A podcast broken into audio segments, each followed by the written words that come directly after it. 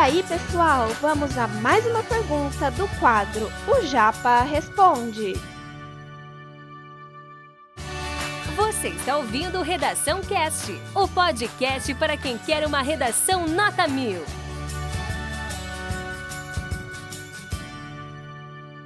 Galera, competência 1, né? Vocês já tiveram experiência na competência 1, pode deixar seus comentários. Quanto vocês conseguiram nos anos anteriores da competência número 1? Eu vejo, particularmente, eu estou fazendo essa pergunta, mas eu vejo que muitos dos meus alunos é, veem na competência número 1 justamente o calcanhar de Aquiles dele, o ponto fraco deles. Porque, de fato, adotar uma capacidade argumentativa é, e uma capacidade de recrutar repertório é uma coisa que é relativamente mais tranquila. Agora, fazer seu texto ser impecável do ponto de vista gramatical e em nenhum momento cometer deslizes gramaticais é um grande desafio mesmo para um aluno que sai do terceiro ano do ensino médio com uma experiência de linguagem relativamente boa, mas não completa. E a banca Enem nesse ponto da gramática é extremamente exigente. O que de prático a competência número 1 um avalia na sua redação, galera? A competência número 1 um vai avaliar justamente a sua capacidade de demonstrar domínio da língua portuguesa. Espera aí que eu vou transitar um pouquinho da tela para a gente poder aparecer um pouquinho e discutir, né?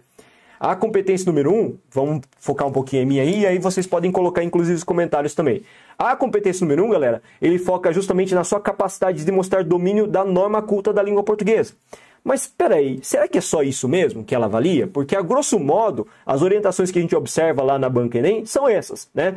A competência número 1 um avalia a gramática. Mas o que mais a competência número 1 um quer ver no seu texto? Sabia que, se você fizer uma gramática do seu texto perfeita, em que você não cometa nenhum único erro desvio de gramática, mesmo assim você não consegue atingir a nota máxima 200, o nível 5 máximo dessa competência? Você não consegue. Porque não é só isso que a banca Enem espera de você. Ela espera que você consiga ter domínio pleno das regras gramaticais e não cometa praticamente nenhum desvio, seu texto seja muito clean, muito limpo, e também exige que seu texto ele tenha uma linguagem objetiva, clara, direta, compreensível, palpável do ponto de vista mais imediato possível, e além disso, exige que você tenha uma estrutura sintática complexa.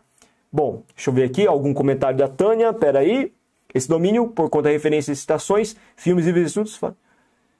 Essa competência que você fala, Tânia, se refere justamente à competência número 2 e 3, tá? A número 1 um refere-se exclusivamente à competência gramatical mesmo, linguística mesmo, tá? Então, essa competência número 1, um, não sei se foi essa pergunta que você fez, caso contrário, você pode refazer a pergunta e enviar para a gente também os comentários, ok? Mas, em geral, a competência número 1, um, então, se preocupa com a questão gramatical, desvios gramaticais relativos ao conhecimento linguístico que você tem, dos códigos linguísticos gramaticais, avalia também a clareza das informações, então você tem que ser objetivo, claro. Então, nada, por exemplo, numa banca Enem, de ficar utilizando expressões muito difíceis, ok? Você não pode utilizar expressões academicistas, excessivamente acadêmicas, elevadas ou mesmo arcaicas antigas, pensando que se eu polvilhar um monte de palavra bonitinha no texto, que sejam difíceis e que pertençam a um vocabulário um pouco mais elevado acima do ensino médio, isso vai funcionar. Não adianta, ok? Você tem que ser simples, objetivo, claro, direto. Mas o que mais preocupa mesmo é compreender a questão da estrutura sintática, gente. Porque você sabe muito bem que um, um erro de acentuação, um erro de crase, vírgula, claro que isso pode ser penalizado, mas isso é facilmente perceptível. Você já sabe que você tem que estabelecer um texto cuja linguagem seja é, progressiva, fácil, que a, a, narrativa, que a construção de texto seja muito bem é, palpável observado, claro, né? Mas a estrutura sintática, galera, vocês sabem o que é estrutura sintática? A estrutura sintática, galera, diz respeito justamente a quê? A sua capacidade de desenvolver orações, períodos, construções sintáticas mais complexas. Lembra daquelas benditas aulas de análise sintática que vocês tiveram? Vocês lembram dessas análises sintáticas? Oração coordenada, oração subordinada. Vocês lembram de tudo isso? Quando vocês viram aquela parte da gramática lá no seu segundo colegial, no terceiro colegial, mais ou menos pelo meio do ano, aí, meio do semestre, vocês observaram aquelas aulas e muitas vezes torciam o nariz. É uma das aulas que os meus alunos, quando eu ministro aula de gramática, menos gostam por conta do grau de complexidade, da memorização que a gente tem que ter com relação à conjunção, com relação à estrutura, com relação à classificação das orações. E é justamente isso que se refere à estrutura sintática. Vou passar o slide para tirar dúvidas de vocês com algumas dicas muito importantes, ok? Então, para você tirar uma nota máxima aqui, primeiro, você precisa, obviamente, como eu coloquei, dominar a língua portuguesa, dominar as regras gramaticais. Mas além disso, a gente precisa, olha a primeira dica que eu trouxe para vocês. Eu preciso ter uma estrutura sintática complexa no desenvolvimento da minha dissertação. Os períodos eles precisam ser compostos por no mínimo duas orações. Eu não posso ficar compondo a estrutura gramatical que tem apenas um período, ok? Aliás, desculpa, uma oração, período simples. Lembra do que é período simples? Vamos retomar essas informações que você aprendeu quando você tinha as aulas de gramática de período simples ou composto. Período simples é toda e qualquer estrutura gramatical, toda e qualquer estrutura frásica que tem apenas um verbo, uma única oração ok? Período composto, toda e qualquer estrutura gramatical frásica que tenha uma relação entre duas orações. Por isso, período composto tem duas, três orações. Então, no Enem, você tem que utilizar uma estrutura sintática que recrute pelo menos em todas as estruturas de períodos, pelo menos duas orações. Eu sei que não é fácil, mas você tem que garantir que a sua estrutura sintática seja complexa. Eu vou mostrar um exemplo aqui daqui a pouco para vocês terem uma ideia mais clara do que é essa estrutura sintática mais complexa, tá? Vamos lá então, vamos ver? Olha só, para desfazer toda e qualquer dúvida, eu trouxe exemplos, dois exemplos. O primeiro exemplo é de uma estrutura sintática considerada regular no Enem. O segundo, que a gente vai ver na sequência, é o modelo de estrutura sintática que a gente considera excelente no Enem. Lembra que aqui nesse momento eu não estou avaliando a questão de erro gramatical, de desvio, erro, erro acentuação, pontuação. Estou analisando a estruturação do meu parágrafo. Vamos ler comigo. Em princípio, deve-se analisar as causas do problema.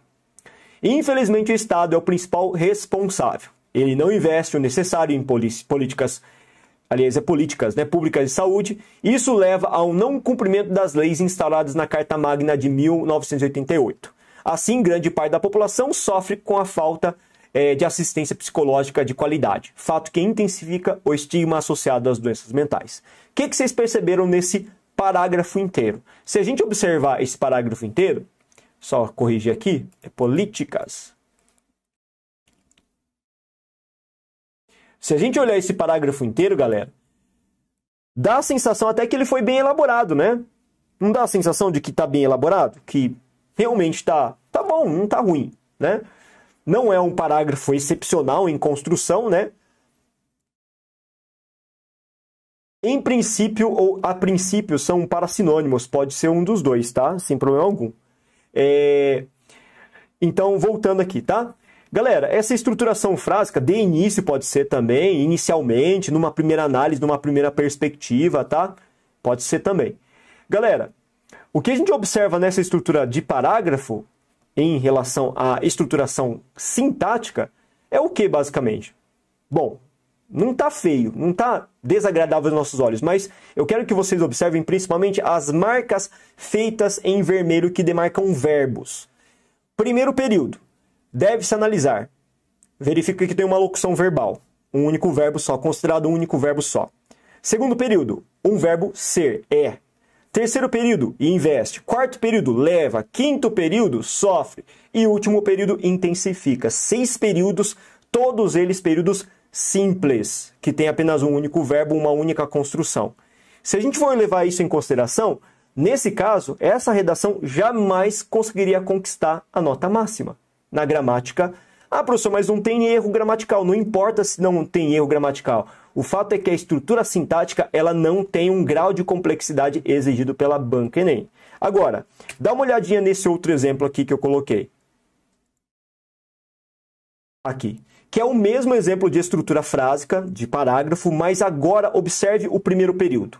Em princípio, deve-se averiguar as causas do problema, as quais. Os, as quais. Oh, caramba, tá errado de novo aqui. É as quais. Perdão, tá?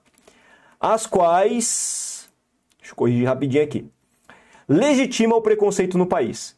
Vocês perceberam que o primeiro período é demarcado por dois verbos dessa vez?